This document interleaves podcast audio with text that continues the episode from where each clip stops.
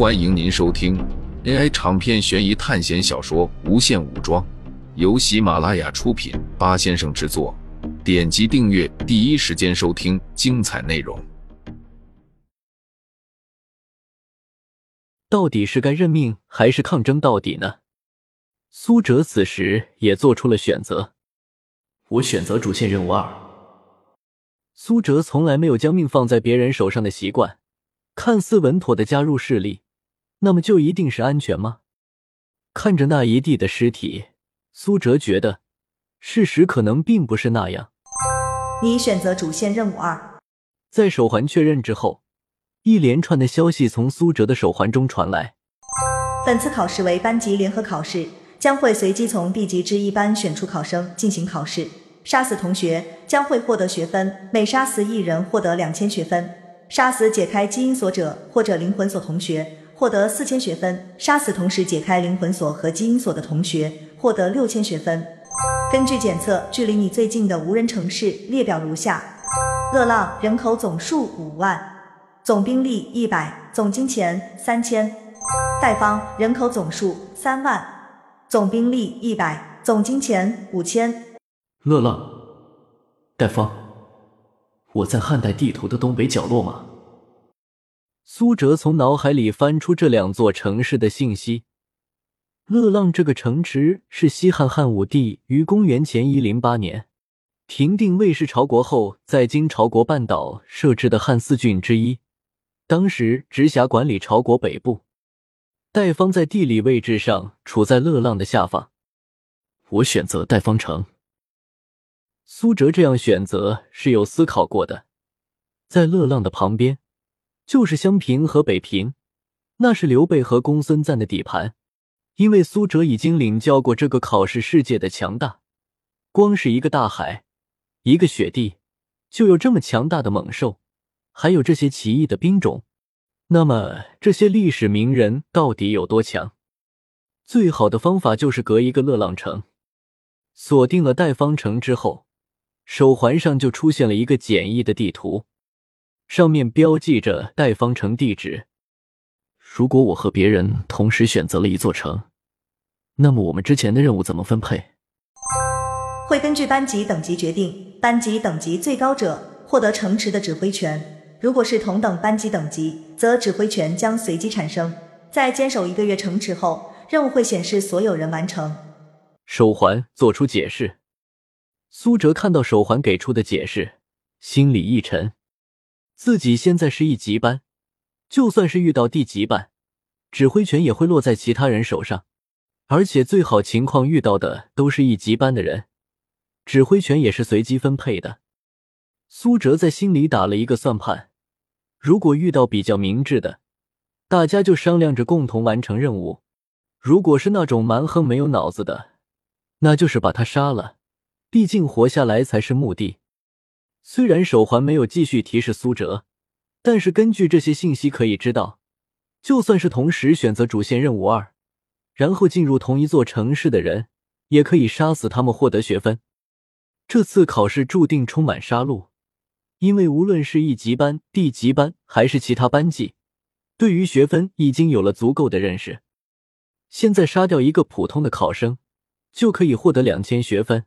这是多么大的诱惑！那么现在最危险的便是一级班的学生了。在那些自认为高等级的同学眼中，这就是肥羊。苏哲小心翼翼的离开这个高坡。虽然苏哲并不害怕这些小白熊，但是那只巨型白熊，苏哲绝对惹不起。可是苏哲没走几步，就听见背后有树枝压断的声音。什么人在那里？苏哲警觉的看着发出声响的方向，苏哲拿出手枪，对着那边开了一枪。一道人影迅速朝苏哲扑来，这个人速度之快，几乎让苏哲反应不过来。寒光一闪，这片刻的刀气直逼苏哲要害。苏哲腹部被砍出一道口子，衣服被鲜血侵染了一大片，可是对方却依然不罢休。继续朝苏哲攻击，一道剑光化作长虹朝苏哲冲来。苏哲顿时进入基因锁一阶状态，对方的动作马上变慢。苏哲躲开对方攻击后，一个扫腿把对方击倒，然后对方倒地，但再也没有力气站起来。苏哲仔细打量眼前的人，他年纪不大，最多二十岁。他受了很严重的伤，鲜血染红了衣服，背部一道贯穿整个身体的伤口的，应该是致命伤。刚才他攻击苏哲，应该是用尽了最后的力气，准备一击必杀，可惜失败了。你杀了我吧！青年痛苦的说道，从他眼里看不到对于生命的渴望。就算我不杀你，你也会死在这里。苏哲对他说道：“在这样冰天雪地的地方，失去了行动能力，不是流血而死，就是被冻成冰棍。”青年咬着牙不说话，而且他因为血液流失迅速，神志越来越不清晰。苏哲给他上了止血药，然后给他打上了绷带，确认伤势没有继续恶化后，苏哲将他带回之前简易的营地。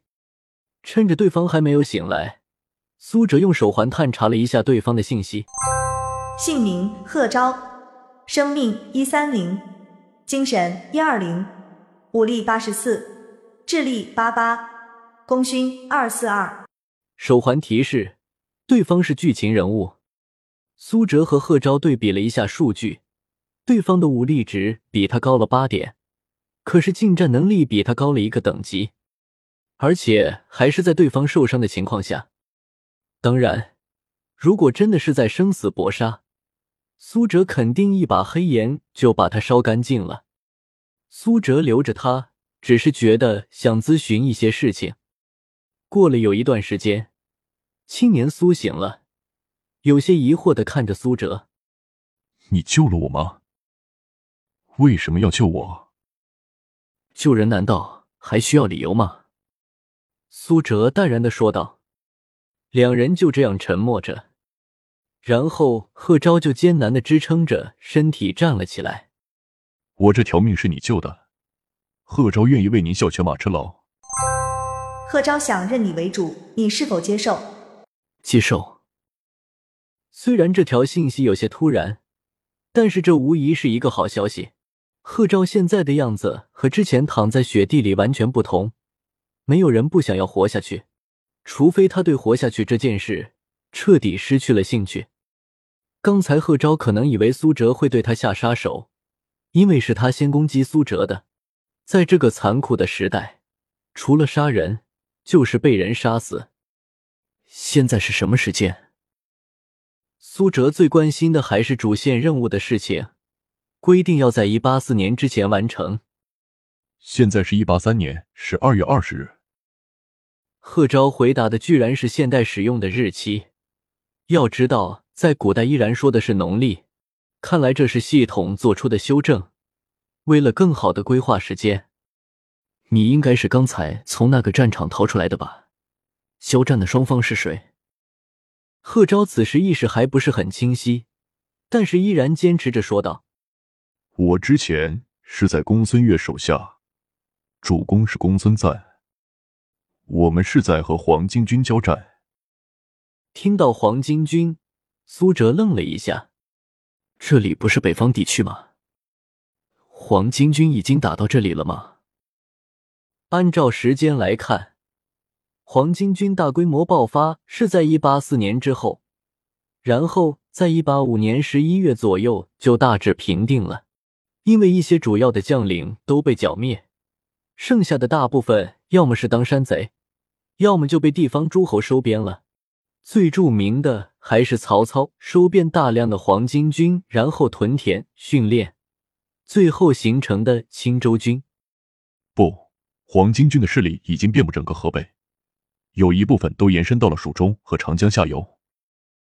贺昭说道：“事情和苏哲想象的有些不一样，黄巾军的势力居然发展的这么快。你身手这么好，为什么会受这么重的伤？”苏哲好奇的问道：“是石兵伤的，还是白熊伤的？”